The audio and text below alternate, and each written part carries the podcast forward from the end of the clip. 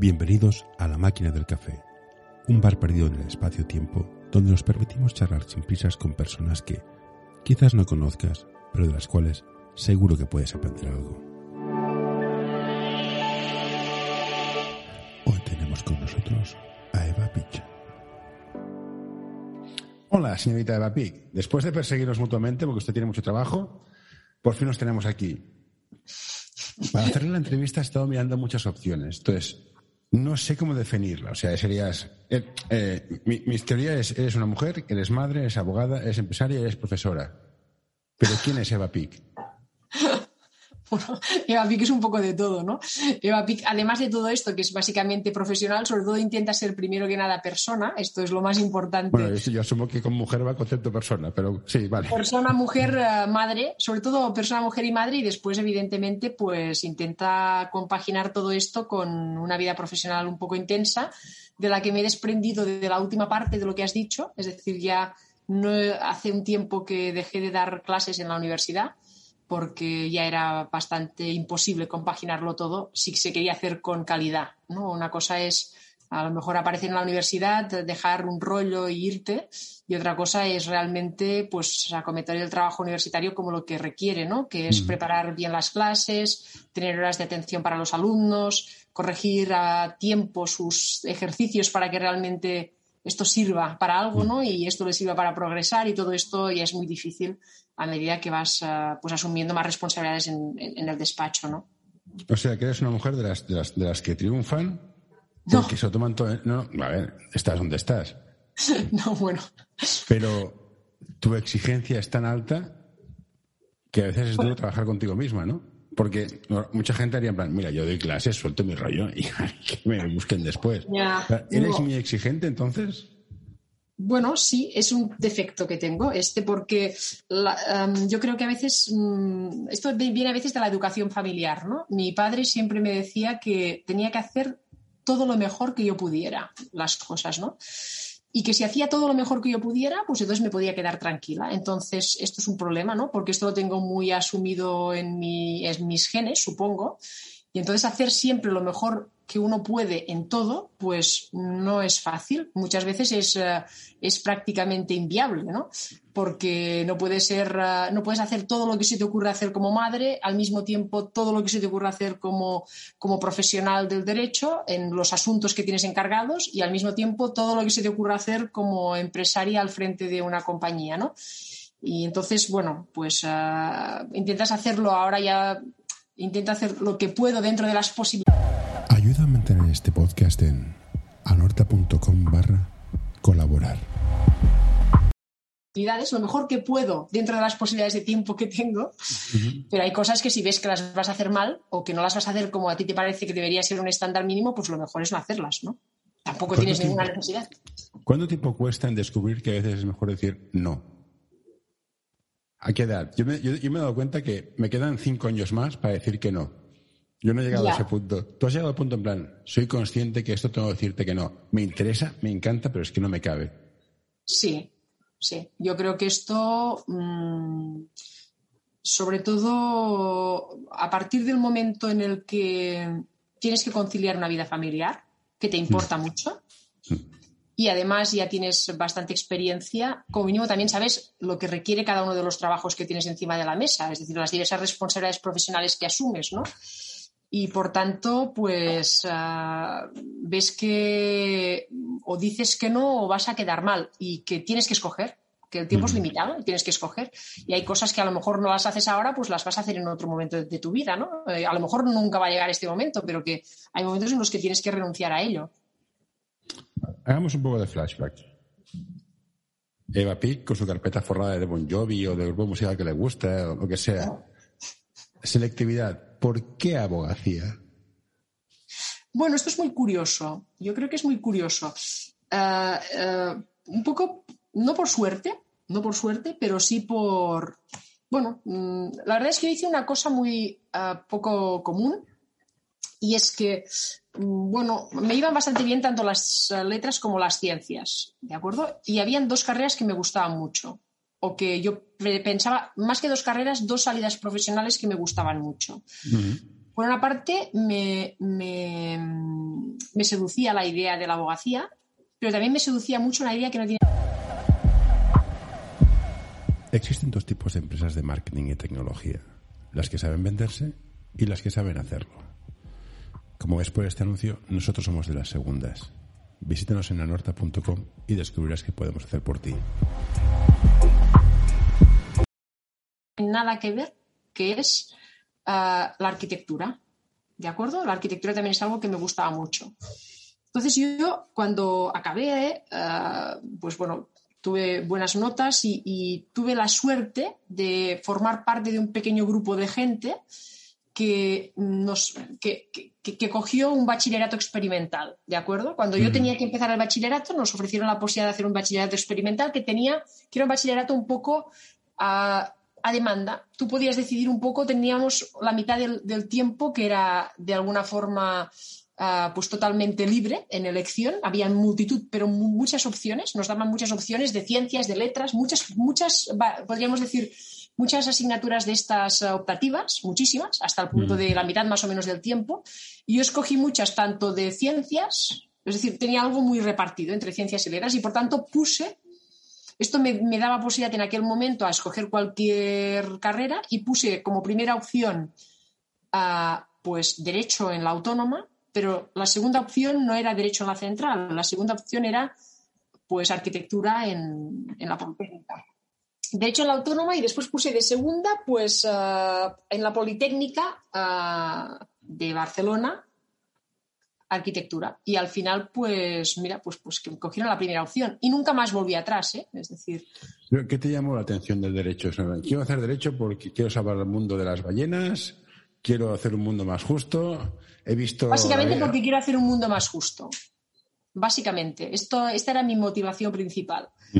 Por querer hacer un mundo más justo. ¿Y cómo se ah, hace eso? Bueno, en mi día a día a veces dudo si consigo esto no. Ah, la verdad es que a veces me lo planteo hasta dónde lo estoy consiguiendo.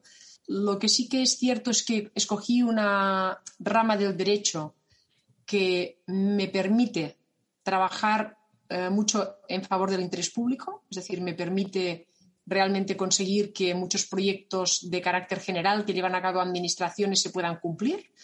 Y además yo estoy muy convencida de la colaboración público-privada, con lo que yo trabajo también mucho para privados. Pero es cierto que en cierta medida tengo, al menos ahora, sí bastante la posibilidad de escoger qué proyectos hago o no hago. Sois los de los mejores abogados de derecho civil público-privado de España. Que tú no lo digas, vale, me parece bien la modestia, ya te lo digo yo.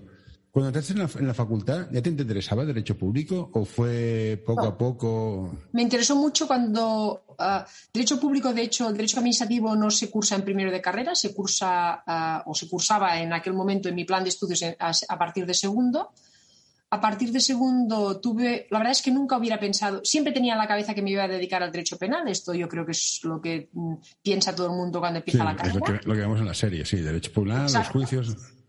Y de hecho, derecho penal me gustaba mucho, me gustaba mucho, eh, pero en segundo de carrera descubrí que el derecho administrativo mm, tenía mucha trascendencia. Me di cuenta que tenía que ver con todos los ámbitos de prácticamente de digamos, de, bienestar de los ciudadanos que incidía muchísimo la administración en la actuación de los ciudadanos y que incidía mucho pues, en la prestación de servicios, en, la, en, el diseño de ciudades de futuro, eh, en la protección del medio ambiente. Me di cuenta que esto era algo que me interesaba muchísimo.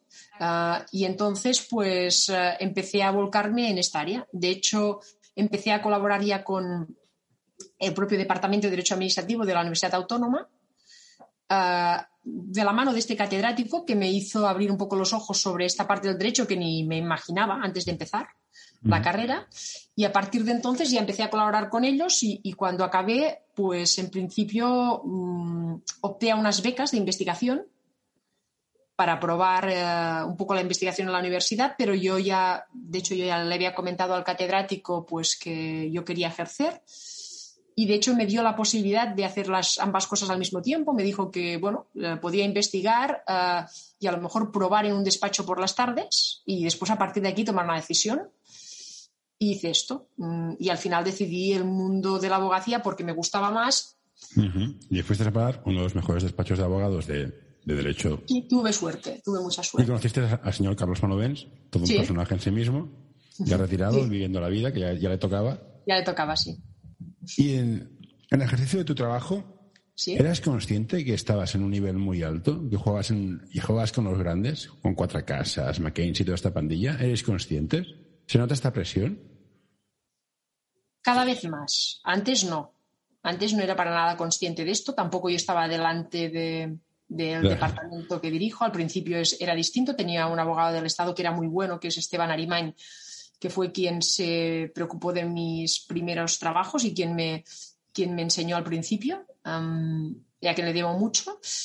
Después, cuando el despacho hubo una escisión entre los dos, entre Carlos uh, Manovens y Esteban Arimain, yo tuve que asumir la dirección de la parte de derecho público y durante, evidentemente, mucho tiempo nunca pensé que estaba compitiendo con los buenos porque estaba convencida que no tenía ni idea, es decir, que tenía que hacer muchos esfuerzos y darle muchas vueltas a todo y pensar mil veces y despertarme mil veces por la noche para poder hacer algo que, que fuera, desde mi punto de vista, fuera, digamos, de buena calidad, ¿no? De buena calidad.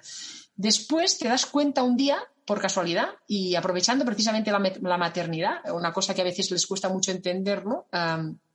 esto de cogerse los tiempos para la maternidad y demás, pues que a veces ves cosas claras en un momento dado ah, ah, y ves que puedes optar a determinados clientes, lo pruebas y, resulta que funciona y resulta que confían en ti y que cada vez te dan eh, entrada en proyectos que para ellos son más importantes. Y es en, aquel momento eh, cuando te empiezan a dar entrada en proyectos muy importantes y cuando resulta que eh, incluso, mm, porque estamos hablando de grandes empresas, a veces pues te ponen en paralelo con otros abogados, porque es cierto, a veces cuando hay temas que son muy complicados, pues no sé, pues entonces a lo mejor también se, se echa mano de Uría o se echa mano de quien sea y te das cuenta que mm, tampoco están diciendo algo distinto de lo que tú pensabas o de lo que te has puesto encima de la mesa, ¿no?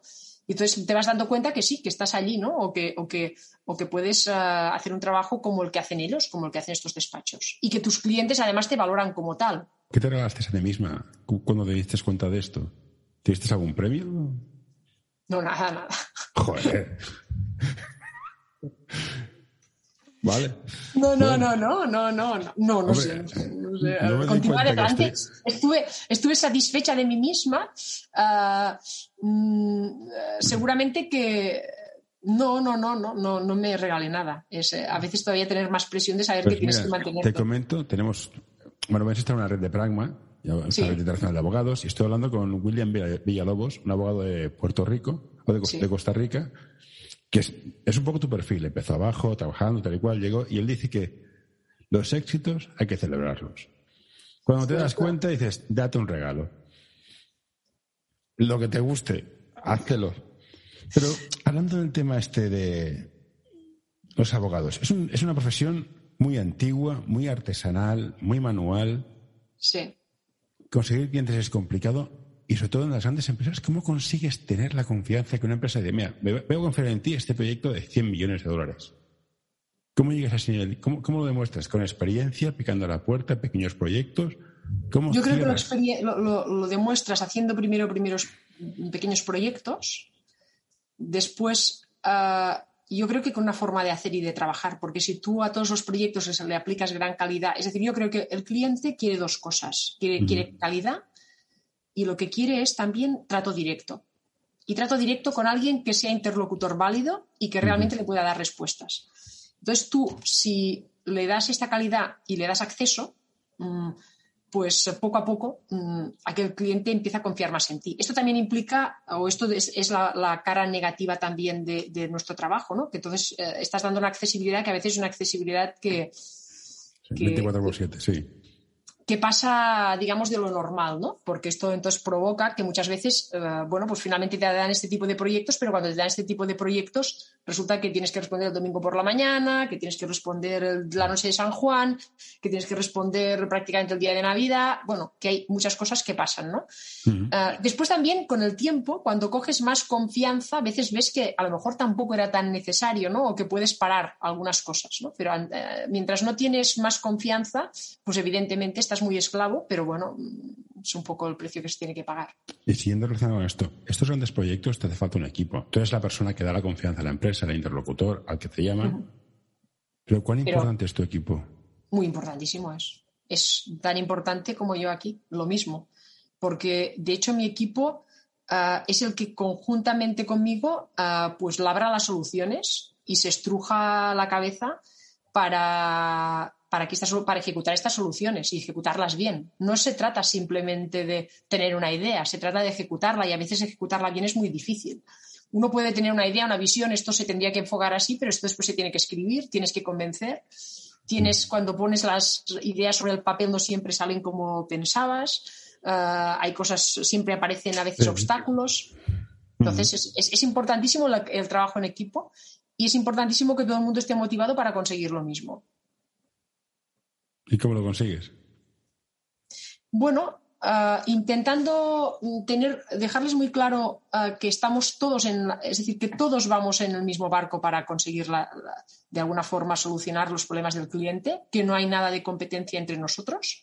Nunca la he mm, alimentado al revés. Si en algún momento veo algún tipo de, no sé, de comportamiento en el que Ah, no sé, hay algunos comentarios que no me gustan o, algún tipo simplemente de comparativa. Es decir, nunca me ha gustado que nadie se compare con nadie. Yo no me he comparado con nadie. Es decir, nunca he dicho, no, es que este señor trabaja más o menos y yo trabajo más horas y yo necesito. No, no, tú fíjate en lo tuyo y olvídate de los otros.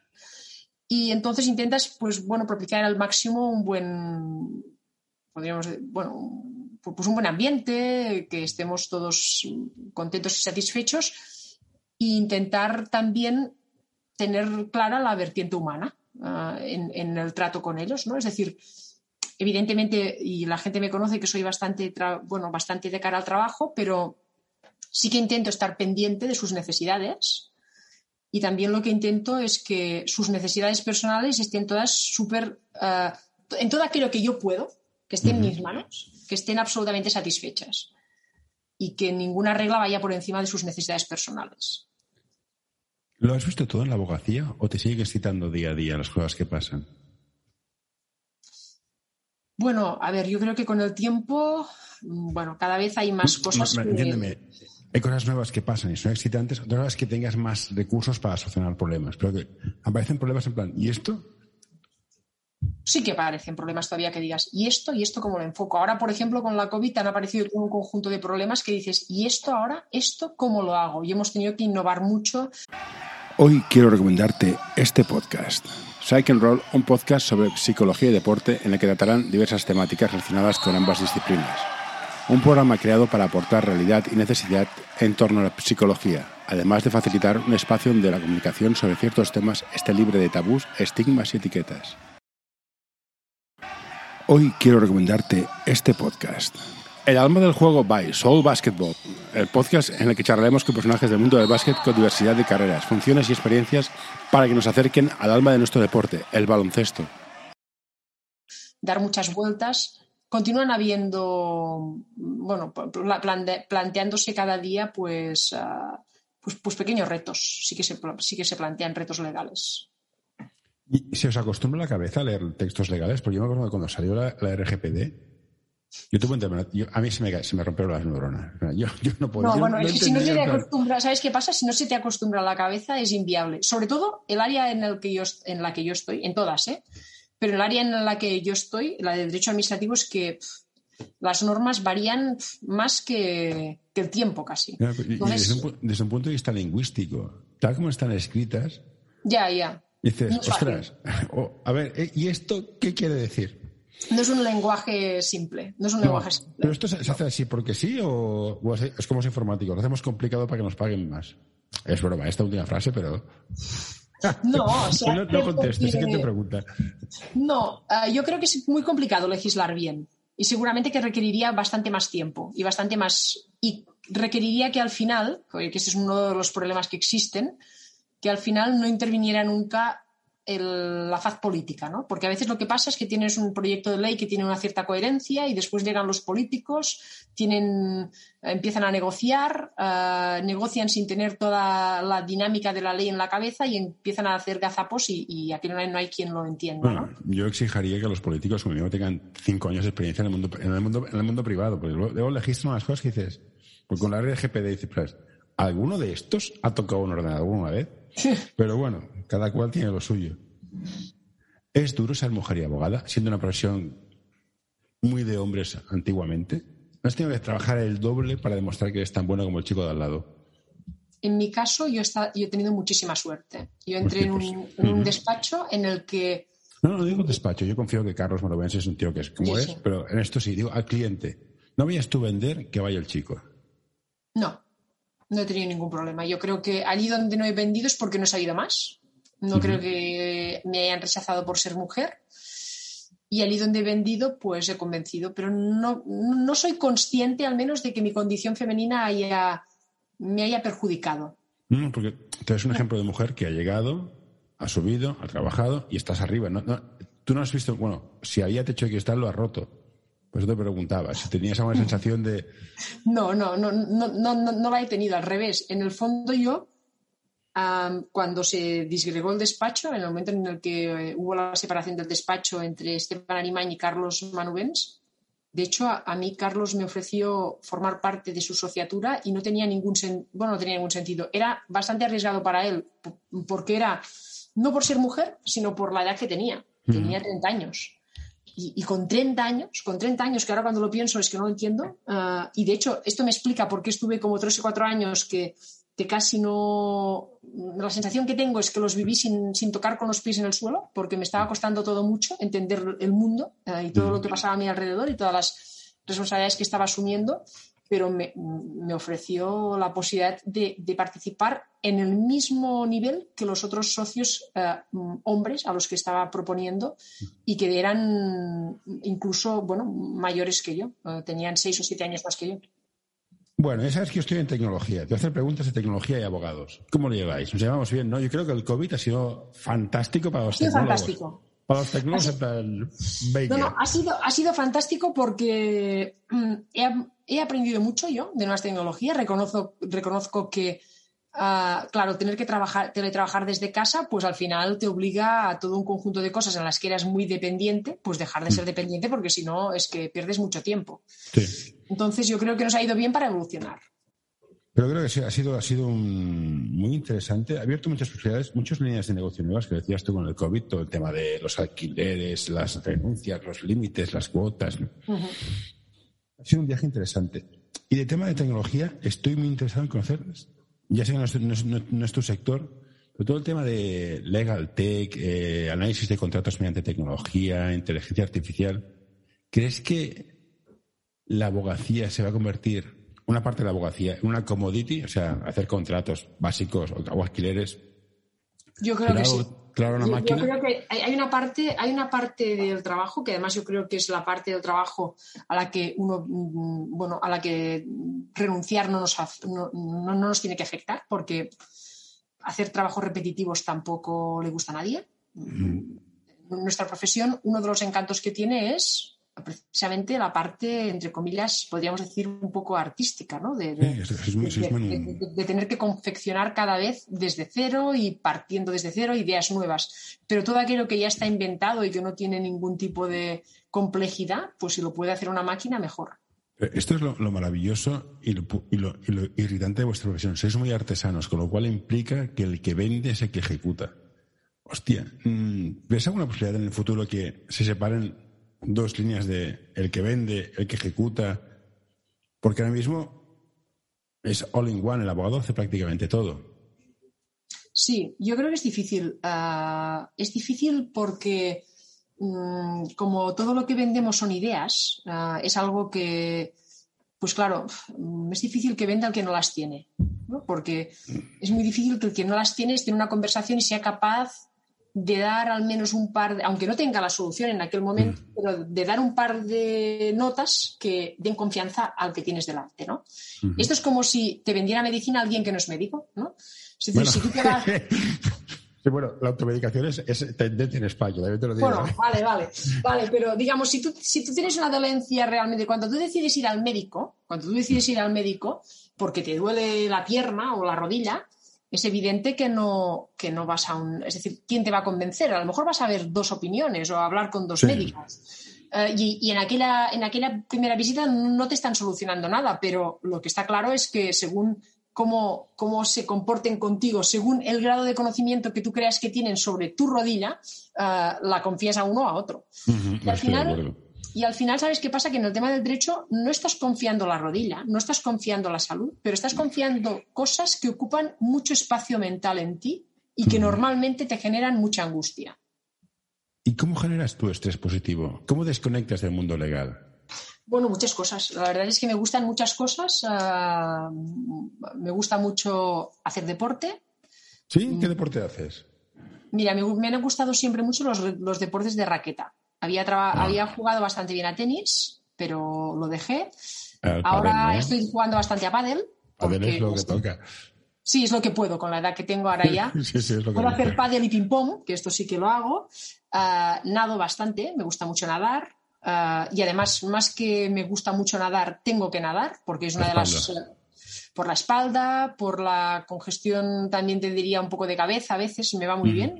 Me va muy bien para, para sacarme un poco de encima, ah, pues, bueno, para desconectar, para realmente hacer Después me gusta mucho la montaña, me gusta mucho caminar, hacer trekking, es, otro, es, otra, bueno, es otro de mis hobbies. Evidentemente me gusta, bueno, en, otro tipo de hobbies pues más tranquilos, pues me gusta leer, me gusta mucho ir al teatro, me gusta el cine. Mm, bueno, no, no, no, me aburro, es decir, nunca he tenido la sensación de que me aburriera ah, en mi, mi, tiempo libre, al revés. Y evidentemente me gusta mucho estar con los amigos, que es otra cosa que también me gusta muchísimo. Fantástico. Yo te recomiendo, si te gusta hacerte aquí caminar, que hagas el Camino de Santiago. Es una pasada. Ya, me lo han dicho. Me lo han dicho y no lo he hecho pero, esto. Pero con visa. Tenemos ¿Con visa? tenemos, sí, sí. Esto del albergue no. Yo voy en hotel, chatos. O sea, no me liéis. Ya. Yo, sí, sí, yo lo vi claro cuando llegamos a, Galicia, que los albergues eran gratuitos, entramos en uno y éramos 400. Dije, no, ya no, ya no. Aquí ya lo he visto, pero yo tengo visa, yo tengo un trabajo, yo tengo, tengo cierto nivel económico.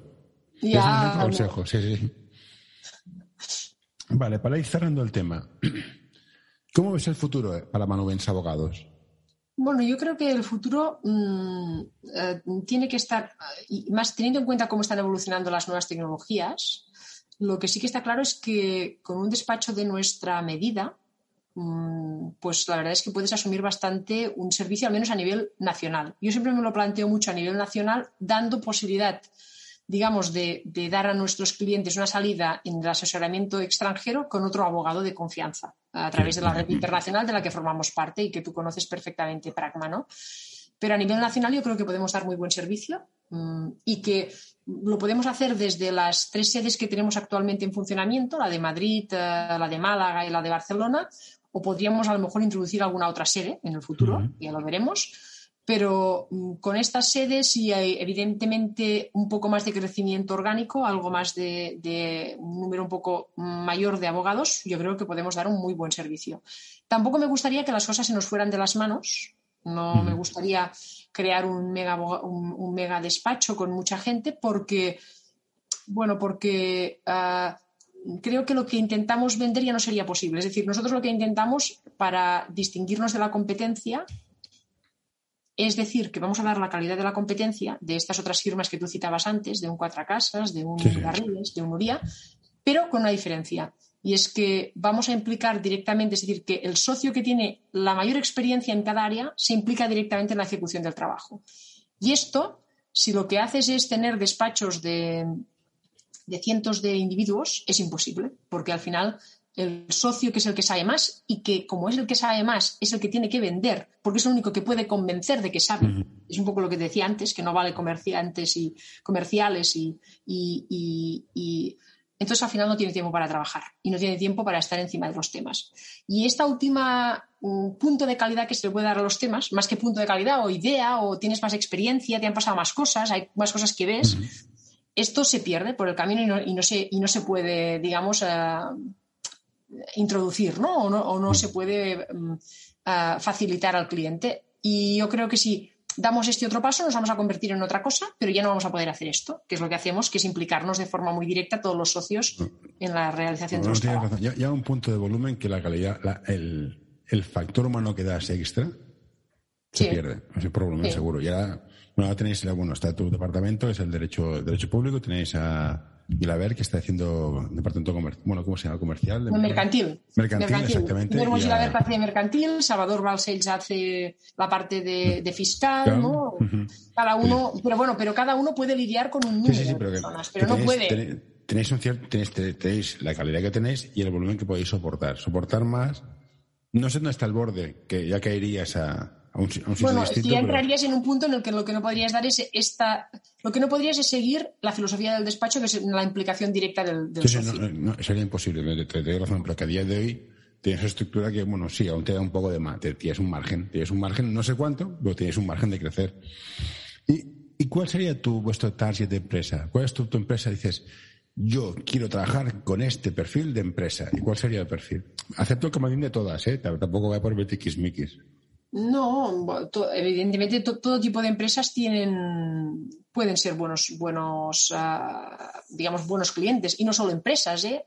también lo son administraciones para mí, a pesar de las dificultades que a veces generan. También los Si te gusta este episodio, por favor, deja un comentario o compártelo con tus amigos. Ya sé que es una pesadez y todos lo pedimos, pero ayuda bastante.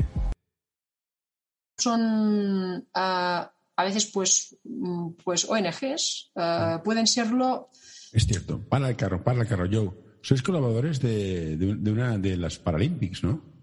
Sí, estamos, no somos colaboradores de los Special Olympics, que son cuéntame, es, una. ONG, es una ONG que, que agrupa o que lo que hace es intentar mm, facilitar el- la realización de, de deporte para a gente que tiene ah, no, no mm, deficiencias sí, ay, físicas, sino psíquicas. ¿Vale? Gente que puede tener autismo, gente que puede tener ah, esquizofrenia, gente que puede tener un, una- un síndrome de Down, etcétera. Y nosotros, pues, ah, ya hace mucho tiempo que les, les prestamos un asesoramiento legal gratuito continuado. Ah, es decir, que lo que decidimos fue apostar a, bueno, además era, escogimos en concreto esta ONG porque teníamos ciertos puntos de, de, mm, conexión con ellos y a partir de aquí, pues, ah, decidimos hacer una, una aportación en especie anual consistente en llevarles todo lo que tuvieran Oye, de... Pues yo estoy encantado. Ya sabes que hay un socio que trabaja contigo que jugó en el club donde juega mi hijo y ese Sí. club tiene un equipo de special. De, de, de specials. ¿Ah, sí? A esto Sí, no son, sabía. sí, son, son, son, son buenísimos, pues son la bomba. O sea, yo cada vez que los veo, hablo con ellos, me parto. Son, son geniales. Es en plan, esto Sí, es lo que debería ser el deporte. Van allá, se lo pasan bien, juegan, hacen unas risas. No, no, estoy, es- son maravillosos. De hecho, creo que Pau Gasol es su patrón ¿Ah, sí? A esto Sí, no sí. sabía. Y se ponen el nombre del último equipo donde jugó Pau Gasol. Y antes se ¿Ah, sí? Sí, sí, sí, es como tienen- y, y se conocen, ¿no? O sea, eh, habla- hablan con él Ya. y Pau de vez en cuando les viene a ver. Pero rollo íntimo, no creo que no, no lo hacen muy público. Pero eso es un detalle. Y ya, para finalizar, Y de hecho yo quiero, es decir, uno, uno de los sueños que yo tengo Si te gusta este episodio, por favor, deja un comentario o compártelo con tus amigos. Ya sé que es una pesadez y todos lo pedimos, pero ayuda bastante. es que Manubens no sea un mero despacho, sino que Manubens tenga finalmente una... Bueno, es, es uno de mis objetivos, es lo que a mí me gustaría, que Manubens al final tuviera una parte de Fundación Manubens que fuera estrictamente de asesoramiento gratuito y que cada año se dedicara una cantidad de asesoramiento gratuito a varios proyectos, es decir, que pudiéramos escoger los proyectos y pudiéramos plantear eh, como una especie de concurso para que gente que tuviera necesidades legales nos pudiera plantear sus necesidades y nosotros nos pudiéramos plantear pues hacerles bueno, esto que donaciones. es el pro bono que hacen en Estados Unidos, no vendrías algo por el estilo. Antes de acabar, aparte de ser, bueno, al final, tú has conseguido traer una persona humana al mundo que va a ser mayor y va a hacer cosas. ¿Qué le dirías a este, a este personaje? Que es, es- es muy cachondo, me gustó mucho. Estuve jugando con él al, ¿cómo se llama? Al Pokémon Go. Qué risas hice con él. Bueno, pues lo que le digo cada día a este personaje, lo que hecho, para ser mayor, un hombre de provecho has de ser que... No, mira, ah, una cosa que yo recuerdo ah, como algo que, que aprecio especialmente de la educación que me dieron mis padres es que yo recuerdo que cuando yo crecía y me pedían o aquello lo típico que te dan, te, te hacen la pregunta, ¿tú qué quieres ser de cuando seas mayor? ¿no?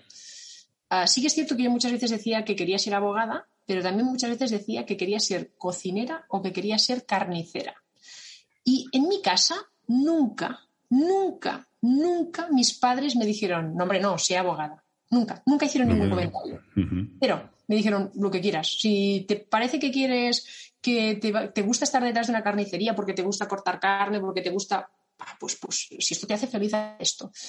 Yo a mi hijo mm, lo único que le voy que le digo siempre es... Me refiero no como profesión, como valores, ¿eh? evidentemente digo, no, ¿qué, qué, valores le inculcas a tu hijo para que sea de mayor? O sea, ¿qué es, ¿cuál es lo que le dirías a él para que... Ah, más de valores, no, no, de valores, de valores lo que, lo que le inculco es evidentemente una, uh, sobre todo honestidad, que sea honesto, que sea empático con la gente mm. que tiene a su alrededor, que intente ser lo más empático posible y que intente ser feliz. Eso es importantísimo. Sí, sí. Y sobre lo que decías tú de ser carnicero, yo estaría encantado. O sea, yo, un carnicero, acaba su trabajo y se trae a casa un bistec. Tú y yo que nos traemos problemas. No, nos traemos muchos problemas, sí, sí. Pero oye, entre los problemas y el bistec, yo tengo mis dudas, ¿eh? Sí, sí, sí. No, no, no, tienes razón. Hubiera sido una manera de acabar más fácilmente con el trabajo. Sales y cierras. Bueno, Eva, no te robo más tiempo, que sí que vas muy liada. Muchas gracias. Eh, saludo a Carlos, a Salvador y a Guillermo. Pues venga. Besote vale. enorme. Cuídate. Hasta pronto, un besazo. Hey, what you doing there? Get away. No, no, don't you touch that. No, don't you pull that plug. No, hey, hey, nurse, nurse. Uh, all right, I'm done.